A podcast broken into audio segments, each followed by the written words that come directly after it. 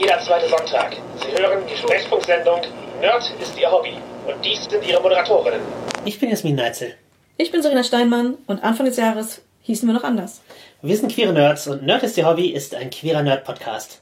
Da Serena im Raum ist, ist die Sendung mindestens ab 16. Wir reden offen über Themen wie Sexualität, Queerness, BDSM und Alrik. Unser heutiges Thema ist Namen. Dabei reden wir natürlich über unsere eigenen Namen, aber wir werden später im Verlauf der Sendung auch noch auf Namen im Rollenspielkontext eingehen.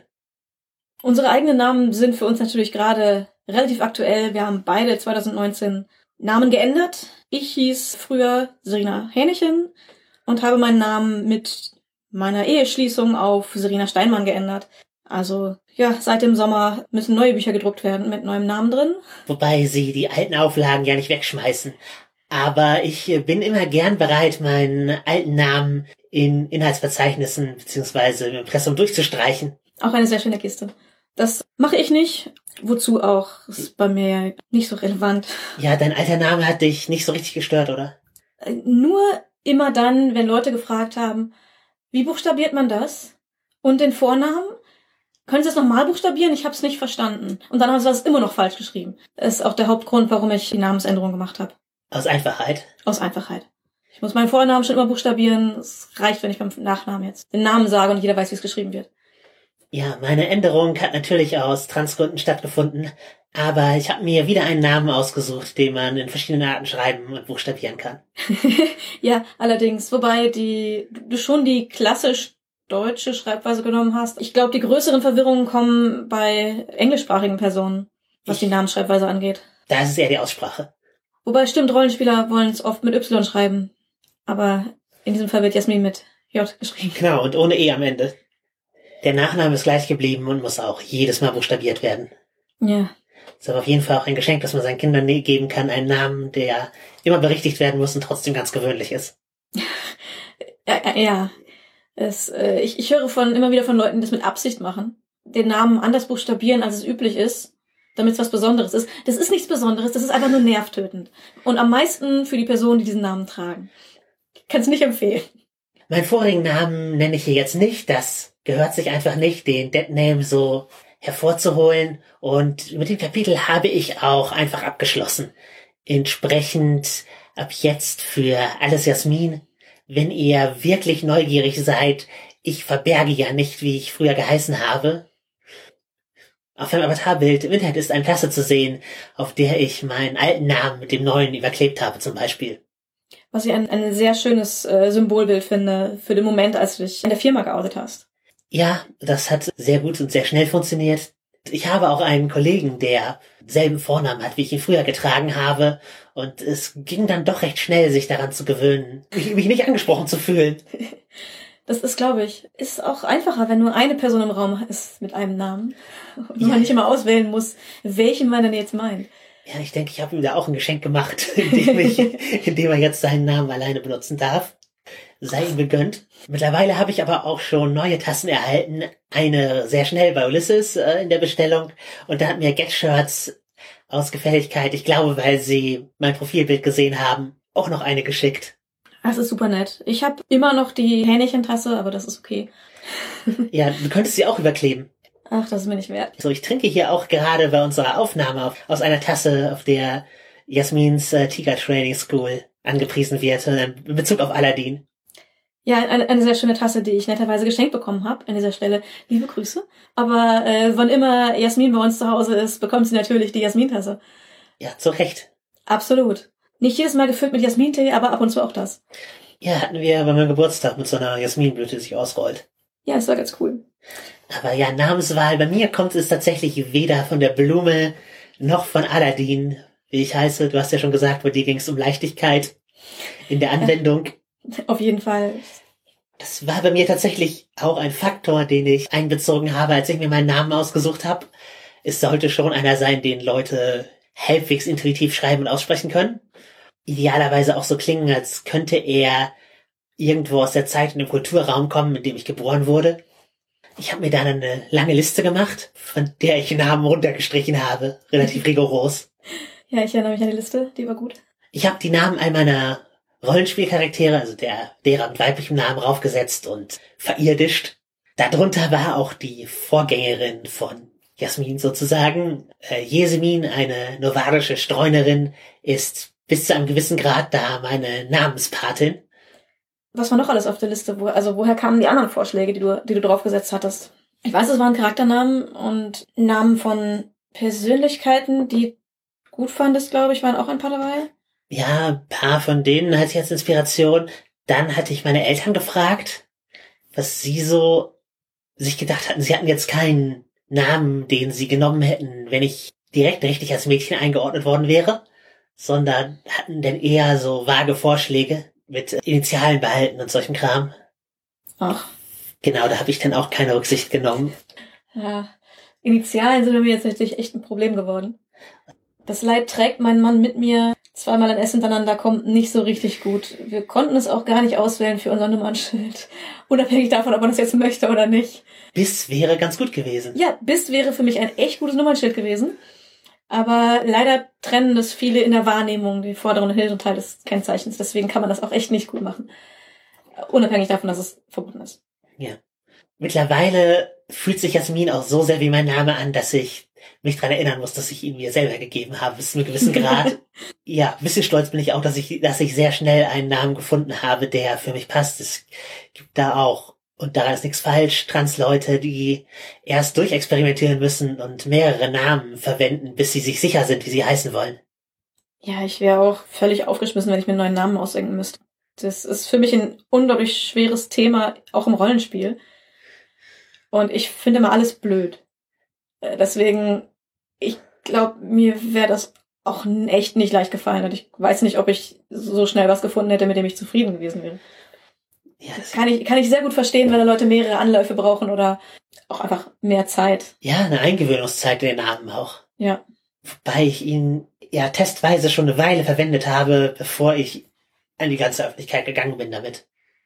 Ja, sobald du ihn ausgesucht hattest oder vorausgesucht hattest, haben wir ja angefangen, ihn privat zu benutzen. Und dann ist mir aufgefallen, wie selten ich von Personen, mit denen ich viel zu tun habe, den Namen ausspreche. Weil meistens rufe ich ey und nicht den Namen. Wenn ich die einzige andere Person in der Wohnung bin, natürlich auch eine relativ einfache Art, es zu adressieren. Ja, es geht mir selten anders. Aber äh, ich habe mich bemüht, damit es, um uns beide ein bisschen dran zu gewöhnen. Wobei das auch schwierig war, in der Übergangsphase dann zwischen den Namen zu wechseln, in der Öffentlichkeit und im Privaten. Aber das habe ich mir gerne auferlegt, um es zu testen für dich und um mich selbst anzugewöhnen. Sicherlich anstrengend. Ich, ich glaube, weniger anstrengend, als selbst nicht geoutet zu sein. Absolut. Aber um nochmal kurz auf die Etikette zurückzugehen, wenn ihr Transmenschen im Umfeld habt, fragt sie nicht nach ihrem Deadname. Das ist für manche tatsächlich was Traumatisierendes. Da möchte einfach nicht jeder drüber reden. Es gibt einen Grund, warum Namen abgelegt werden und da möchte man einfach nicht unbedingt dran erinnert werden. Genau. Was beim Umgang mit Transpersonen, die man schon länger kennt und auch in der Phase vor ihrer Transition, was mir geholfen hat, war auch einfach den, den Namen zu verwenden, um es mir besser bewusst zu machen. Das gilt in diesem Fall besonders bei dir, weil du vorher einen geschlechtsneutralen Spitznamen hattest. Ja, Beast ist der Spitzname. Genau, und es mir schwerer fiel, was ich dann merkte, den Spitznamen zu verwenden und das richtige Pronomen. Wann immer ich mich versprochen habe, lag es daran, dass ich den Namen Beast benutzt habe, weil der für mich einfach männlich konnotiert war. Und sich davon wegzugewöhnen, war schwieriger, als einfach den neuen Namen zu benutzen. Und direkt das neue Pronomenset dazu. Und genau, die, weil bei Jasmin ist es ganz eindeutig, dass Pronomen weiblich ist, das ist gar keine Frage. Und da muss ich mich auch nicht groß dran gewöhnen. Aber wo ich auch gerade bei dem Punkt war, etwas, wo ich auch, und ich glaube, es gibt bestimmt auch anderen so immer wieder Probleme habe, wenn wir, also wenn jemand auf die Zeit vor der Transition Bezug nimmt, wie soll man es ansprechen? In, inwiefern? Gut, ich kann jetzt sagen, vor einem Jahr, keine Ahnung, wenn es um Kleidung geht, wenn es um irgendwelche Bezüge geht, bei denen das Geschlecht in irgendeiner Weise wichtig ist. Die Frage ist im Prinzip, sage ich damals, als du so getan hast, als wärst du ein Mann, als du ein... ja, so, das ist äh, prinzipiell das, ja. Also, als ich mir eingebildet habe, ein Mann zu sein. Was Genau. Also dachtest du wärst ein Mann. Wie, wie, wie sagt man, Also wie spricht man über so etwas mit einer Das ist Transperson? natürlich eine individuelle Sache, weil Ja. manche Transpersonen haben es halt seit frühester Kindheit gewusst und nur immer damit hinter den Berg gehalten. Für die ist ihre Definition halt durchgehend dieselbe. Bei mir persönlich hat sich die Definition des Geschlechts tatsächlich über die Zeit geändert. Als Kind war auch immer die Frage, bist du ein Junge oder bist du ein Mädchen, war mir sehr unangenehm, weil ich wusste, was die richtige Antwort war, aber sie fühlte sich halt nicht intern richtig an. Dann habe ich mich selbst überredet, eben jetzt ein Junge beziehungsweise Mann zu sein, aber das halt auch als zum Teil meines Selbstbilds gemacht und sehr lange aufrecht gehalten. Also es war fest davon überzeugt, dass mein Geschlecht eben männlich ist, bis zu dem Zeitpunkt, wo es nicht mehr so war, wo ich dann eben mich mit meinem Geschlecht sehr beschäftigt habe und mich als trans erkannt habe. Zunächst habe ich da auch noch nicht darauf bestanden, binär trans zu sein, weil ich mir nicht sicher war. Mittlerweile würde ich mich aber als binär trans bezeichnen, also als Transfrau. Es kann halt im Wandel sein, wie, wie Geschlecht wahrgenommen wird. Deswegen kann ich jetzt auch nicht für alle Transleute sprechen. Gibt es denn eine Formulierung, die auf alles passen würde? Vor deiner. Transition, vor deinem Outing. Früher? Gut, früher kann alles möglich heißen. Ja, ja. In der Vergangenheit würde ich trotzdem, also wenn du von jemand aus der Vergangenheit sprichst, die aktuellen Pronomen benutzen und äh, den aktuellen Namen, Mhm. weil der ist in der Regel auch rückwirkend geltend. Wie man von Lebensphasen spricht, ist natürlich schwierig. Ja. Vielleicht ein, als du die Repräsentation hattest oder nach außen getragen hast. Ja, wenn du, Das- wenn du über Mode was sagen willst, kannst du halt sagen, deine männliche Repräsentation war sehr Teddyboy beeinflusst oder sowas.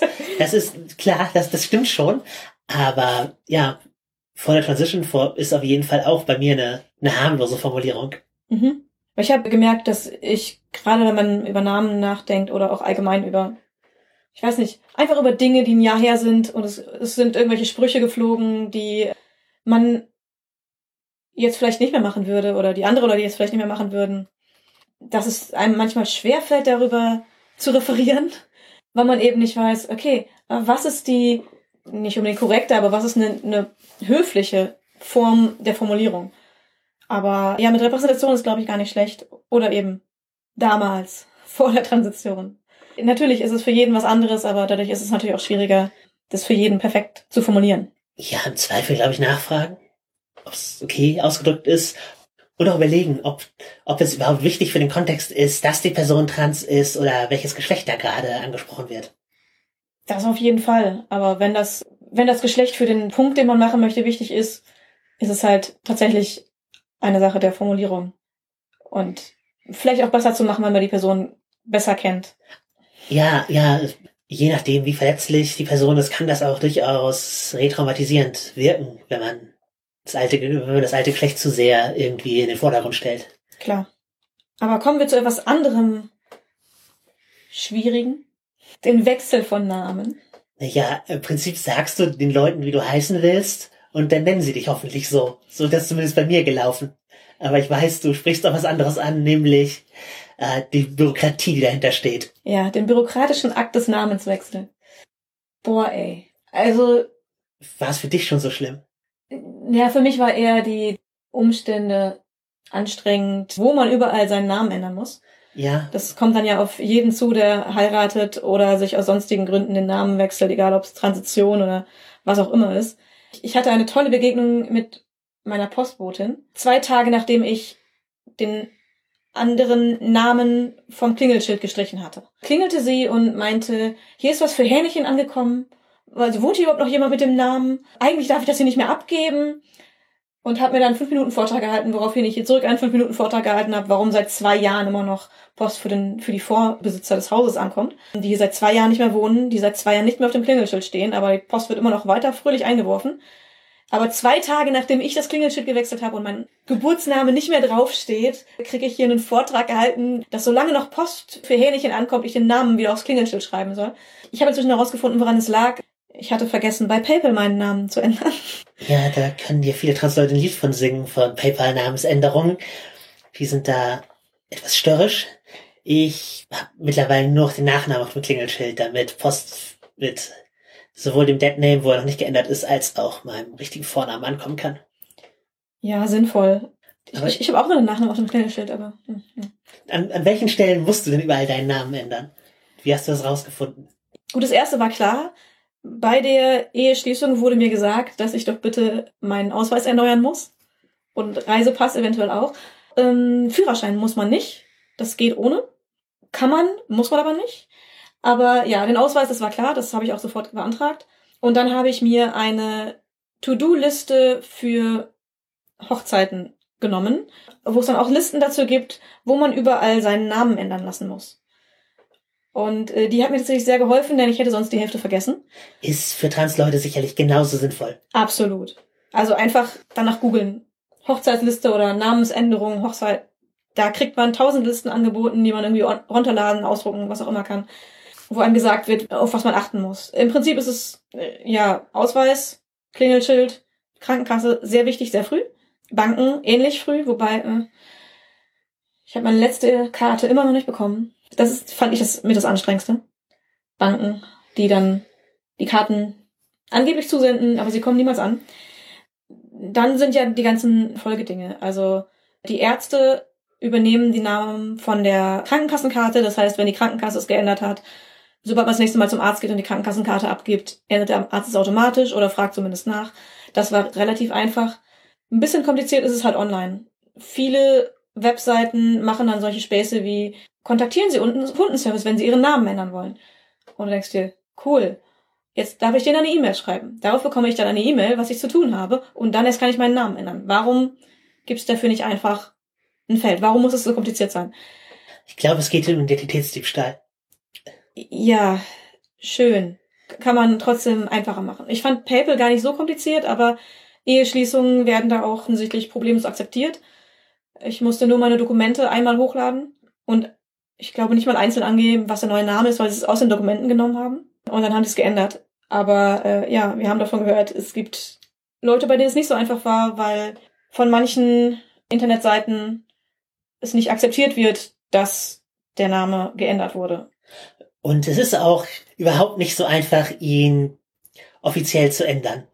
Also eine Personenstandsänderung in Deutschland ist, ist einfach scheiße zu machen. Es gibt da das transsexuellen Gesetz aus den frühen 80er Jahren, das vom Bundesverfassungsgericht in einigen äh, Stellen schon als ungültig erklärt wurde, aber bisher noch nicht abgelöst wurde und nachdem müssen dann Menschen wie ich versuchen, ihren Personenstand zu ändern, also Name und Geschlechtseintrag. Das bedarf einiger Hürden, durch die wir gezwungen werden zu springen. Zum einen muss man sich einem gewissen Grad in Therapie befinden. Es braucht da zwei Gutachten, unabhängig voneinander, beide von Psychologen, die fachkundig sein sollen. Ich, ich hoffe, man hört die Anführungszeichen. Vor allen Dingen äh, nehmen sie Geld dafür und werden prinzipiell vom Gericht zugewiesen. Man kann da Vorschläge machen, wen man nehmen möchte, aber es müssen zwei Gutachter einem bestätigen, dass man trans genug ist egal ob man vorher, wie es zum Beispiel bei mir der Fall wäre, sich bereits seit einem Jahr in Therapie befindet, Hormone nimmt und permanente Veränderungen an seinem Körper vorgenommen hat und dazu auch schon Indikationen und ärztliche Diagnosen bekommen hat, dass man ja offensichtlich trans ist. Ähm, es wird trotzdem nochmal ein unabhängiges und teures Gutachten verlangt. Also es ist ein Paywall davor und Pathologisierung, da man eben, dass wie eine Krankheit diagnostiziert werden muss. Dann läuft das Ganze über ein Verfahren beim Amtsgericht, bei dem man sozusagen eine Beweisführung hält, dass man tatsächlich trans ist. Und da müssen die beiden Gutachten angenommen werden. Natürlich besteht das Risiko, dass ein Gutachter einem sagt, man sei nicht trans genug. Ich bin nun sehr binär und einfach eine Transfrau. Das macht es schon mal leichter.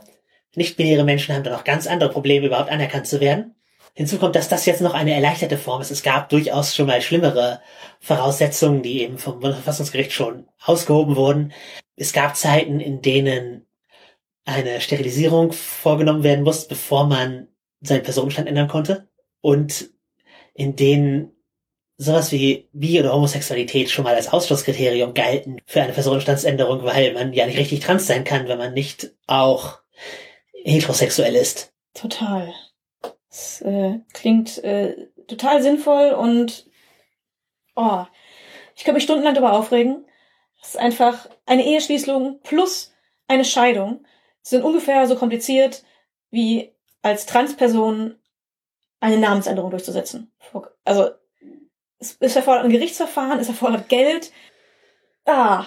Ja, man, man kann sich mal wirklich als Bürgerin der zweiten Klasse fühlen in diesen Sachen. Und ja, dass da offenbar kein politischer Wille besteht, das wirklich schnell zu ändern. Es gibt durchaus Schlupflöcher, mit denen man es zum Teil umgehen kann, aber ich möchte halt auch einfach, dass eine politische Willensäußerung da stattfindet und das transsexuellen Gesetz einfach durch eine zeitgemäße Form der Selbstbestimmung ersetzt wird, weil so lange bin ich eben einfach, weil ich das Geld nicht habe, diese Gutachter zu bezahlen. In meiner Reisefreiheit eingeschränkt, weil mein Aussehen nicht mit dem, was im Ausweis oder Reisepass steht, übereinstimmt. Ich habe sogar schon Probleme, eine Bahncard zu benutzen.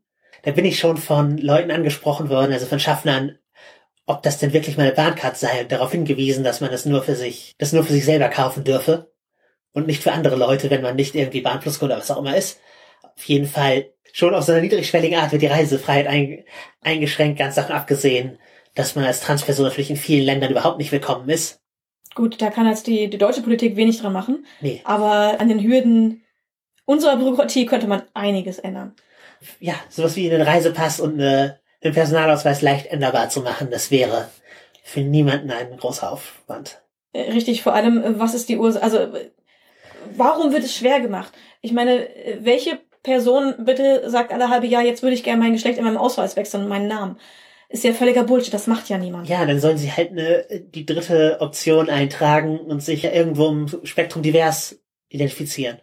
Ich meine, es gibt Leute, die alle halbe Jahr heiraten und sich wieder scheiden lassen und nicht ständig ihren Namen wechseln. Aber wenn eine Person das Geschlecht ändern möchte, da muss es schwierig gemacht werden. Das ist, das ist aber unglaublich. Ja, ich, ich verstehe die Bürokratie an der Stelle überhaupt nicht. Vor allem, weil sie es ja auch nicht, auch für sich nicht einfach äh, oder, oder nachvollziehbar machen. Ja, es ist halt einfach eine, ich glaube, konservativen Gründen soll das schwer gemacht werden. Einfach weil man das nicht will, weil das Leute es nicht verstehen oder ablehnen, wie es eben queeren Menschen oft passiert. Ja, ich sehe nur absolut einfach keinen Begrund mehr dafür, außer es ist ein veraltetes Gesetz und man schafft es nicht, ein neues zu schaffen. Ja, auch weil der Wille nicht da ist, aus, sagen wir mal, großzügig Altersbosheit. Aber bevor wir uns noch mehr in einen Rant äh, über diese spezielle Form der Bürokratie reden. Ja. Äh, wir hatten eben schon das Thema Spitznamen angesprochen. Wir hatten in diesen heutigen Zeiten ja in der Regel nicht nur einen Namen. Eine Option, über die wir als Autorinnen übrigens nachdenken können, wenn wir gerade einen neuen Personalausweis beantragen oder so etwas. Wir können Künstlernamen eintragen lassen. Das könnte ich zum Beispiel tun, um mir das Bahncard-Problem zumindest vom Hals zu schaffen. Auf jeden Fall. Aber ja, auch da muss man eben Werke vorweisen können, und es steht nur unten in praktisch einer Fußnote, dass man einen Künstlernamen hat. Aber wir sind publiziert genug, dass wir es könnten. Ja, für uns wäre das eine Option, für äh, viele andere halt leider nicht. Also keine, keine wirkliche Lesung. Hast du einen Künstlernamen? Nö. Ich hatte irgendwann mal drüber nachgedacht, aber eigentlich finde ich Serena schon ganz gut als Namen. Also mein Künstlername ist Serena, Dankeschön. Und Spitznamen habe ich ein paar, aber die meisten sind mehr so privat.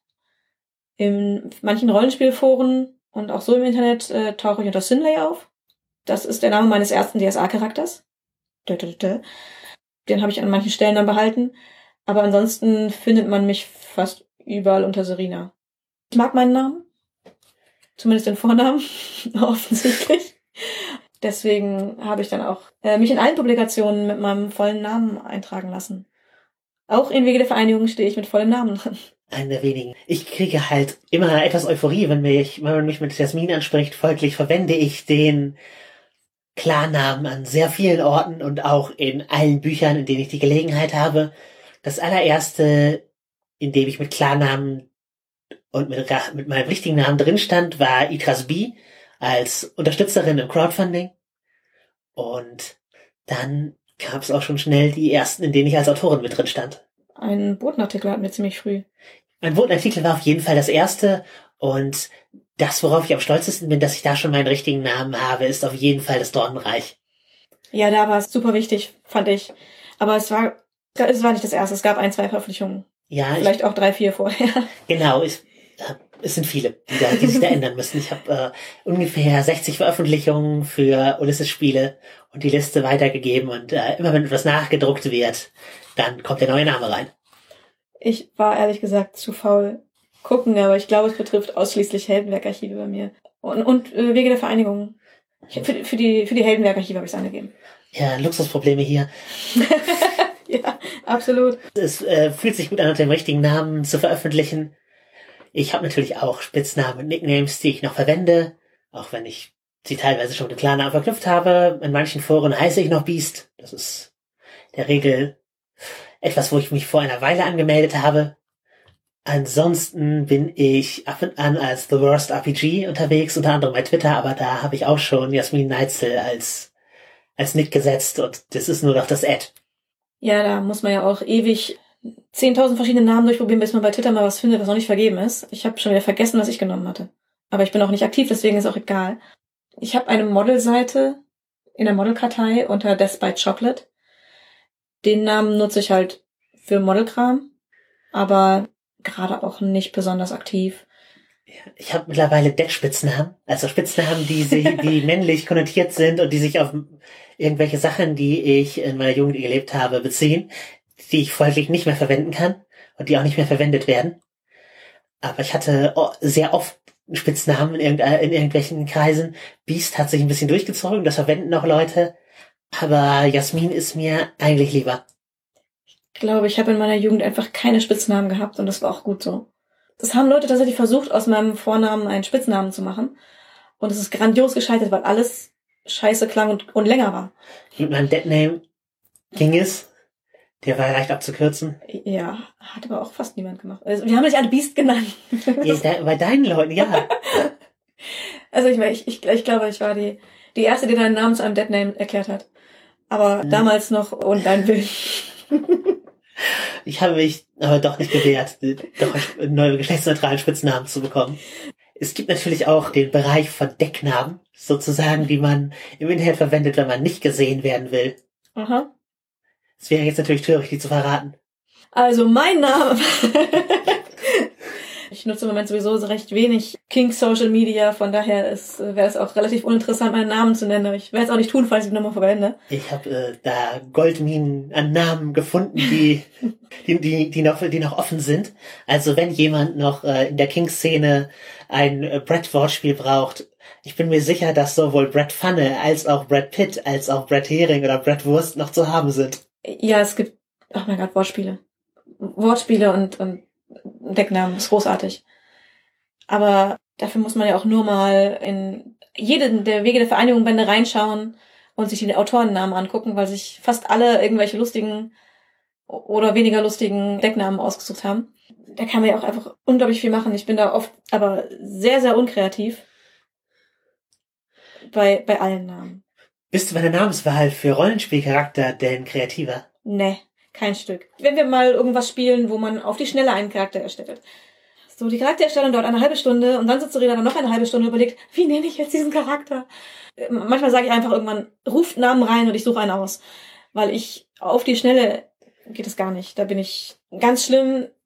Bis ich einen Namen für einen Charakter ausgesucht habe, dauert es meistens ewig und ich benutze Namenlisten aus Regionalteilen und wo immer man Namensvorschläge bekommt, ich äh, brauche sie. Also der Name ist bei dir das Letzte, was für den Charakterbogen geschrieben wird? In den meisten Fällen, ja. Es ist ganz selten, dass ich da mal direkt eine Idee habe, wie dann wie ein Charakter heißen könnte. Zwei DSA-Charakter sind da, bei denen die Namen nicht als letztes standen. Das war offensichtlich mein erster Charakter Sinley. Den Namen hatte ich schon im Kopf beim Bauen. Ist ein Grund, warum er auch zu meinem Namen im Rollenspielbereich wurde. Und bei einem anderen Charakter, das war Lara. Ich hatte durch die Namensliste geblättert beim Erstellen, aber das war nicht so, okay, und jetzt brauche ich noch einen Namen und mal gucken, was ich finde, sondern das, ich hatte mal ein bisschen durchgeblättert und irgendwie war dieser Name hängen geblieben. Der war tatsächlich wichtig für den Charakter. Lara Olben ist eine Magierin aus Riva, also vom Störrebrand-Kolleg. Und ähm, sie ist offensichtlich eine bürgerliche, beziehungsweise eine freie. In Riva gibt es ja keinen Adel. Und gebürtig von Kaufleuten, alles das sieht man am Namen. Äh, was für mich für den Namen noch wichtiger war, dass sie sich keinen prätentiösen Zauberernamen gegeben hat. Ich hatte festgelegt, sie sollte Klassenbeste ihres Jahrgangs sein und ehrgeizig und Ich wollte auch, dass sie später eine mächtige Magierin wird. Das hat auch funktioniert. Sie ist nicht nur ein kleines Licht bei den grauen Stäben. Wenn sie zu irgendwelchen Empfängen geht oder sich irgendwo vorstellt, sie nennt ihre ganzen Titel. Sie hat einen Adelstitel bekommen, ist edle. Sie nimmt das alles mit. Sie trägt alle Orden, wenn sie sich vorstellt. Aber sie ist niemals auf die Idee gekommen, einen anderen Namen zu wählen, wie es viele Zauberer tun.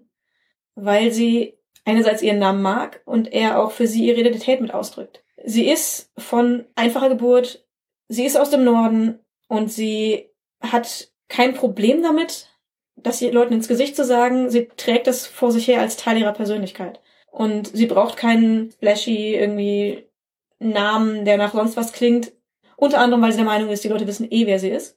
Oder sollten es zumindest. Aber obwohl sie sehr arrogant ist und ja ihre ganzen Titel und alles vor sich herträgt, hat sie ihren einfachen bürgerlichen Namen behalten. Da war es mir einfach sehr wichtig, dass sie eben einen, so einen einfachen Namen hat und keine 10.000 Zwischennamen, Ehrennamen oder was auch immer, äh, wie es manche anderen Charaktere auch von mir haben. Ja. Tell me about your character. ja. Ich könnte noch stundenlang über diesen Charakter reden. Ich finde sie super spannend und super toll, aber. Ja, sagt uns Bescheid, wenn ihr Folgen über unsere Lieblingscharakter hören wollt. aber sie werden lang. Detailliert, ja. aber man hat auch viel Erlebnis mit ihnen. Meine Rollenspielcharakternamen waren übrigens damals auf meiner Namensliste, einfach weil man ja ständig mit diesem Charakternamen angesprochen wird in der Runde. Zumindest bei uns, wo wir halbwegs viel Inplay reden. Findest du? Dass wir viel reden? Im Vergleich? Weiß ich gar nicht. Ich, ich gehe viel auf Cons, aber ich achte nie drauf. Ja. Die mehr und weniger, aber wir sprechen uns auf jeden Fall öfter mit Charakternamen an, wenn wir direkt im Spiel sind, bis zu einem gewissen Grad. Das stimmt. Auch teilweise, wenn wir nicht intern sprechen. Ja. Das kriegt man von Power by the Apocalypse Spielen aber auch beigebracht. Da steht ja als eines der Prinzipien drin, die Mitspielenden mit den Charakternamen zu adressieren als Spielleiterin. Wie wähle ich Charakternamen aus? Bei mir ist es oft auch einer der eher späteren Schritte, wo ich dann auch eine Namensliste zur Hand nehme, wenn ich nicht schon vorher direkt eine Idee habe. Das äh, hängt auch durchaus vom Genre ab, was für ein Charaktername es wird.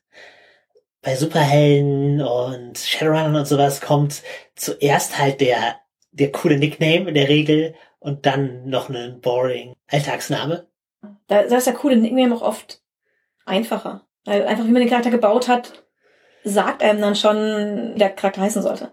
Wobei ich auch da oft die Hilfe meiner Mitspieler in Anspruch nehme. Wie war es bei Masks? Wir spielen nämlich gerade eine sehr gute Masks-Kampagne. Das ist ein Spiel, wo man Teenager-Superhelden spielt. Ich glaube, wir hatten alle reingerufen. Also ich hatte, glaube ich, gesagt, sag mal Vorschläge.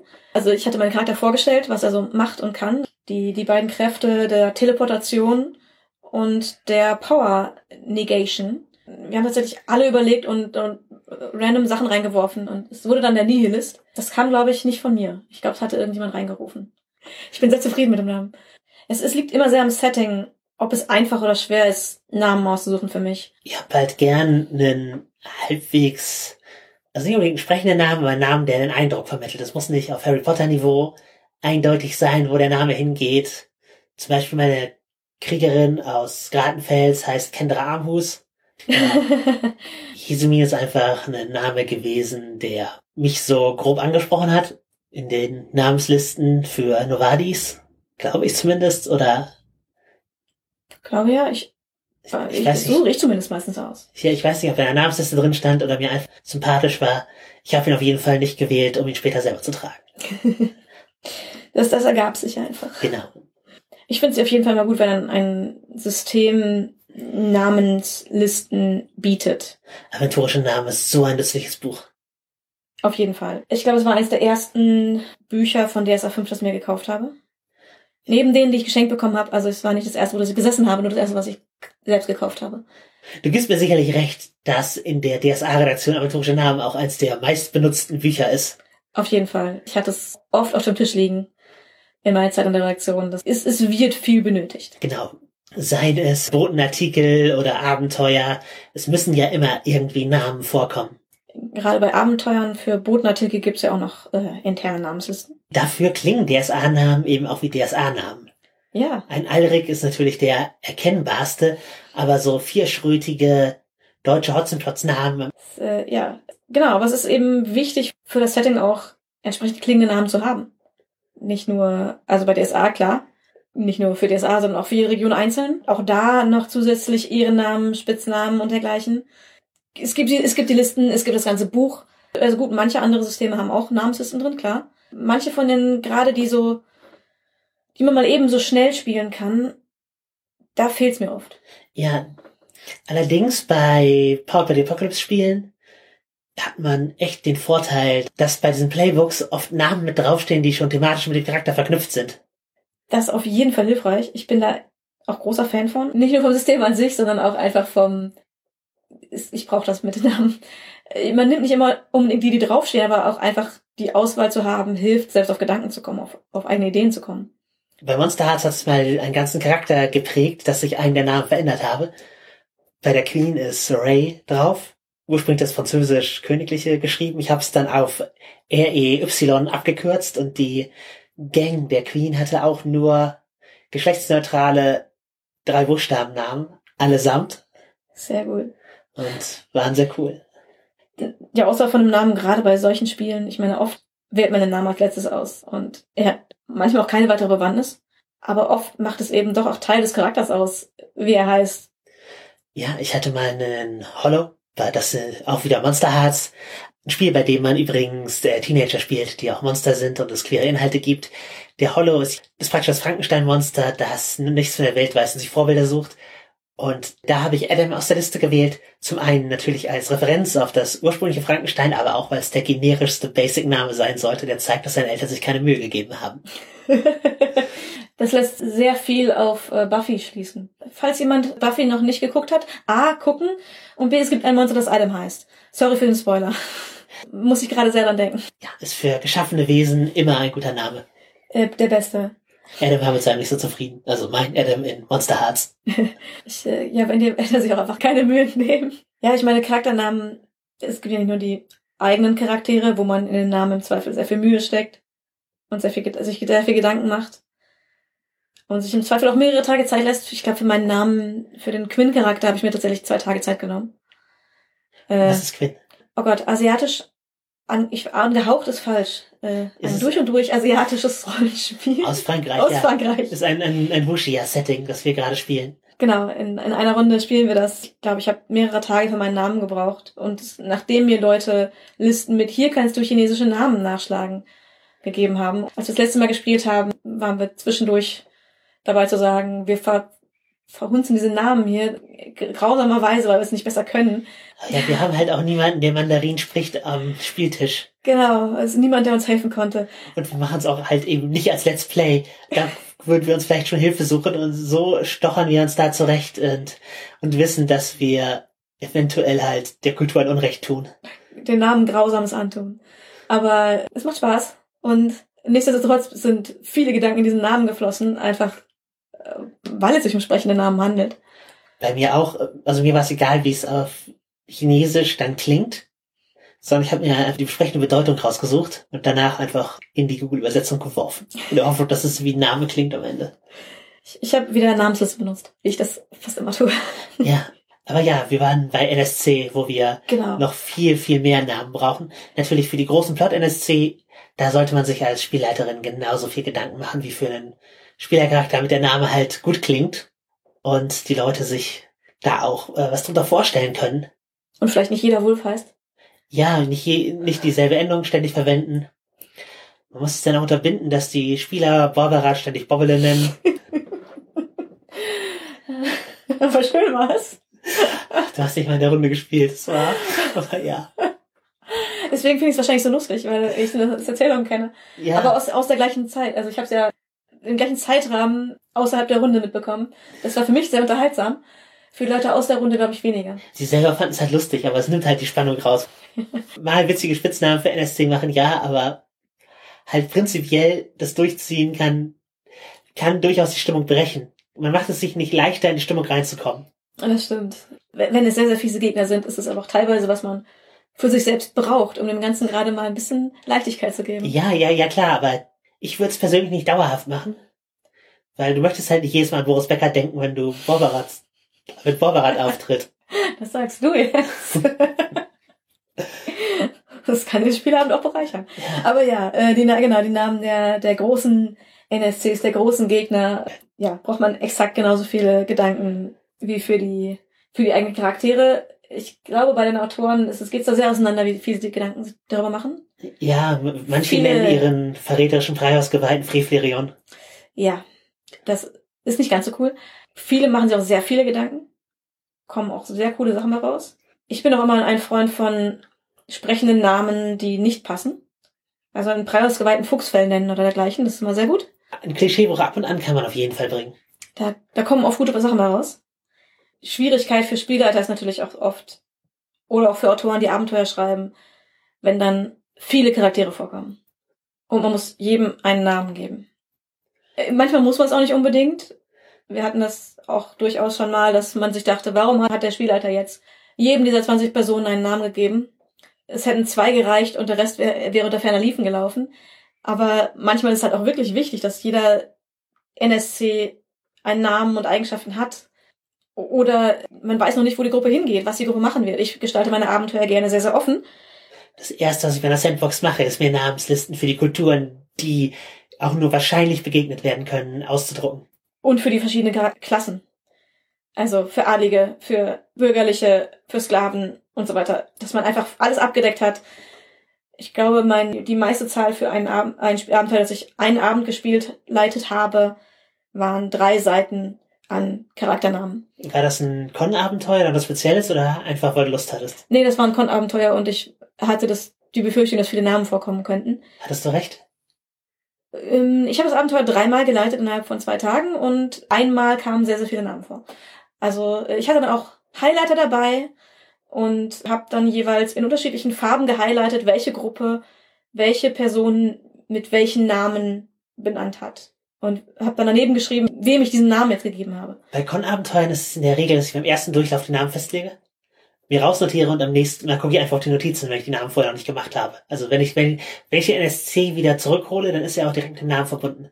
Klar, wenn man den gleichen NSC wieder benutzt, aber wenn die Gruppen unterschiedliche Entscheidungen treffen, kommen ja vielleicht auch andere NSC auf und dann brauchen wir wieder neue Namen. Das ist richtig. Je größer die Sandbox ist, desto wahrscheinlicher ist es eben, dass man unterschiedliche Charakter verwendet. Manchmal auch einfach nur, damit es für die Gruppe passender ist. Ich versuche mal gerne die Abenteuer auf die jeweilige Gruppe, mit der ich spiele, anzupassen. Also das Abenteuer so zu gestalten, dass es für mich leicht ist, mal eben Kleinigkeiten auszutauschen, sodass es besser zur Gruppe passt. Mhm. Da habe ich dann oft, dass ich für verschiedene Gruppen völlig unterschiedliche NSC verwende. Ja, wobei NSCs auch nicht das einzige sind, was einen Namen braucht. Gerade aus der Spielleiterperspektive, aber auch aus der Spieler manchmal. Es gibt ja noch vielerlei andere Dinge, die benannt werden wollen. Von Heldengruppen, über Waffen, über Schiffe, über Haustiere, Orte. Tempel. Ja, alle brauchen eventuell Namen oder profitieren davon, welche zu haben. Bei Earthdawn heißen die kulturschaffenden Völker sogar die Namensgeber. Das ist ihre besondere Eigenschaft und Dinge, die einen Namen haben, erhalten auch Macht. Also wenn du deiner Waffe einen Namen gibst, dann kann sie mächtiger werden über die Zeit, weil sie legendär wird und deine Heldengruppe braucht praktisch einen Namen, damit man gemeinsam in die Legenden eingeht. Also es ist, da ist das Namensgeben für eine Gruppe schon einfach Teil der Spielmechanik. Was es auch sehr gut wiedergibt. Dinge, die einen Namen haben, sind einfach auch prinzipiell mehr im Gedächtnis. Außer man ist so ein Siebchen wie ich und kann sich einfach prinzipiell keinen Namen merken. Machst du dir dann einfach sehr viele Notizen am Spieltisch oder wie, wie läuft das? Ähm, ha, es tut mir leid für alle Leute, die mit mir spielen. Ich mache mir überhaupt keine Notizen und ich frage einfach jedes Mal nach, weil ich ich kann entweder Notizen machen oder mitspielen. Ich kann nicht beides gleichzeitig gut, weil ich dann zu sehr abgelenkt bin vom Notizen machen und dann sitze ich nur daneben und gucke zu. Und wenn ich mitspiele, dann vergesse ich jeglich Notizen zu machen. Und meistens habe ich, wenn ich sie nicht aus anderen Gründen brauche, auch gar nicht Zettel und Stift bei mir liegen, um mitzunotieren.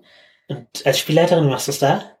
Ja, als Spielleiterin versuche ich immer so viele Notizen wie möglich im Vornefeld zu machen, dass ich eben kaum mitschreiben muss, dass ich nur winzige Notizen zu meinen Notizen machen muss. Denn wie gesagt, wenn ich, wenn ich versuchen würde, gleichzeitig zu spielleiten und viel Notizen zu machen, dann würde ich wahnsinnig werden und ich glaube dass es cool werden würde.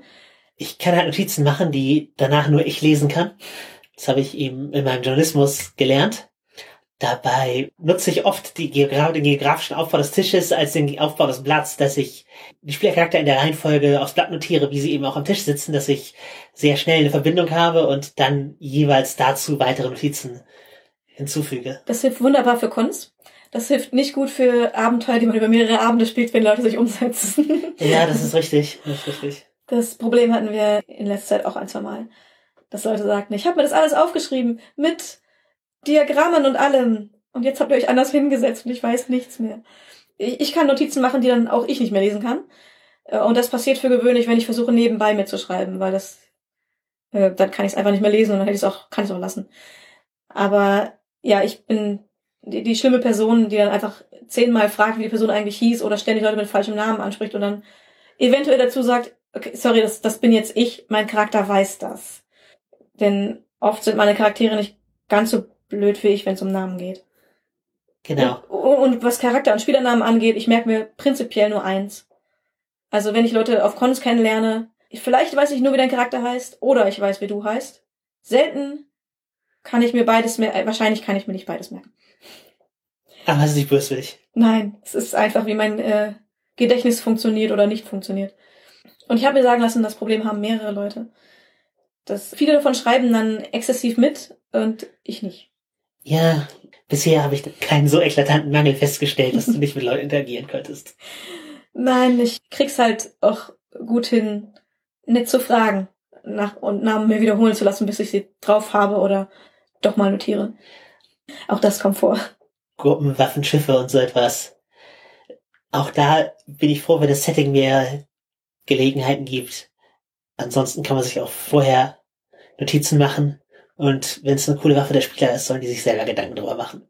Auf jeden Fall auch Haustiere von Spielern. Also Haustiere für meine Charaktere finde ich oft einfacher zu benennen als die Charaktere. Weil dann fühle ich mich in den Charakter rein und entscheide, wie würde der sein Haustier nennen. Das finde ich einfacher, als Ja. für mich eine Entscheidung zu treffen, wie seine Eltern den Charakter genannt haben. Oder wie der Charakter äh, sich selbst genannt hat oder wie Freunde des Charakters einen Spitznamen ausgewählt haben. Das finde ich viel, viel schwerer, als zu sagen, hey, der Charakter hat jetzt den Hund und gut, ich habe Tieren schon richtig dumme Namen gegeben, aber das war dann auch jeweils sehr passend zum, zum Charakter. Hast du Beispiele? Das Pferd von Lara hieß nicht abwerfen. Das hat für viel Diskussion in meiner Rollenspielrunde gesorgt. Ja, bei mir gibt es Kalkulos, das zählende Pony. Das ist äh, sehr wichtig. Ja, aber auch sehr gut. Ich möchte irgendwann noch mal eine Krähe Augendieb nennen, aber habe bisher noch keine Krähenhexe gespielt, bei der es passt. Ich habe das Gefühl, gerade in unserer Runde haben wir für, für Tierbegleiter sehr viele coole Namen. Wir haben auch coole Namen für Charakter. Ja, aber ich, das, das ist richtig. Aber für Tierbegleiter habe ich das Gefühl, wir haben ja, hätten noch mehr auf Lager. Ja, aber es hat ja auch nicht jeder Charakter immer Tierbegleiter. Ich sprich nur für dich. Nein, äh, tatsächlich nicht, aber ich, ich mache das schon sehr gerne. Aber ich habe auch persönlich gerne Tierbegleiter. In meinem echten Leben und so. Ich nicht. Aber Gruppennamen, gerade für, man spielt eine Gruppe. Die Gruppe braucht einen Namen. Ich finde es super, wenn es so ist. Ich finde es aber auch super schwer. Ja, das finde ich auch wirklich anstrengend. Aber es ist so cool, wenn man einen hat. Also, wenn man, wenn alle damit zufrieden sind. Ja, ja, wenn es ein Name ist, der tatsächlich griffig ist für alle. Ja. Im Moment haben beide unsere Runden, die wir gemeinsam spielen, äh, Gruppennamen, fällt mir da auf. Ja, Ja. ich, oh, ich weiß, bei Masks heißt ihr Team Awesome Force. Ja. Und das ist ein großartiger Name und wir sind sehr stolz darauf. Bei Quinn sind wir die fünf Cousinen. Ja, gut, das ist, das ist richtig. Da Also- brauchen wir keinen Gruppennamen. Wir haben aber einen ausgesucht. Weil wir fünf Cousinen sind, ja. Genau. Ja, haben wir sonst auch selten. Vor allem, dass es in mehreren Spielrunden das Gruppennamen gibt. Wobei Mask äh, braucht man ja? Braucht man? Ich weiß Nee, nicht. nee, nicht zwangsläufig. Es ist halt einfach eine Genrekonvention, dass Helden-Teams einen Namen haben. Finde ich auch eine gute. Also ich bin sehr zufrieden mit Team Awesome Force. der Name ist toll. Ja. Er passt so gut zu der Gruppe. Unsere Charakter haben einen Chipnamen mit Lesemin, also Leomara und Jesemin, die zwei Charakter, die eine so eine Art Beziehung führen. Also Lomara glaubt, sie sind nur Freundinnen. ein Teil von ihr glaubt das. Ja. Jesemin wünscht halt, es wäre mehr. Die, die Frage ist, weiß sie exakt, was sie sich da wünscht? Nicht wirklich, glaube ich. Auf, jeden, auf, auf jeden Fall Fanfiction-mäßig haben sie, haben sie einen Chipnamen. Ja. Lesemin äh, und, und, ein, und ein Bild. Wir haben ein Bild von ihnen zeichnen lassen. Ja. Von Tokada, was sehr gut ist. Ja. War eins der zentralen Kunstwerke unserer WG. Auf jeden Fall. Ich muss es auch nochmal ausdrucken und hier aufhängen. Ich hoffe, wir konnten euch ein paar interessante Einblicke geben, was man mit Namen so anstellen kann im Rollenspiel, wie wir das Ganze machen. Ich hoffe, ihr verachtet das transsexuellen Gesetz jetzt genauso wie ich und ich hoffe, ihr bleibt uns als Hörerin treu. Wir sitzen hier gerade bei der letzten Aufnahmesession des Jahres, nur die Kipferl sind Vanilla. Und ab dem nächsten Jahr werdet ihr dann die ersten Folgen schon gehört haben und könnt uns Feedback geben. Das gerne an nerdistyhobby at gmail.com oder noch lieber öffentlich auf äh, Podcast-Plattformen, Facebook oder Twitter. Und denk dran, du kannst heißen, wie du willst. Wie ist dein neuer Name? Willkommen in deinem neuen Leben.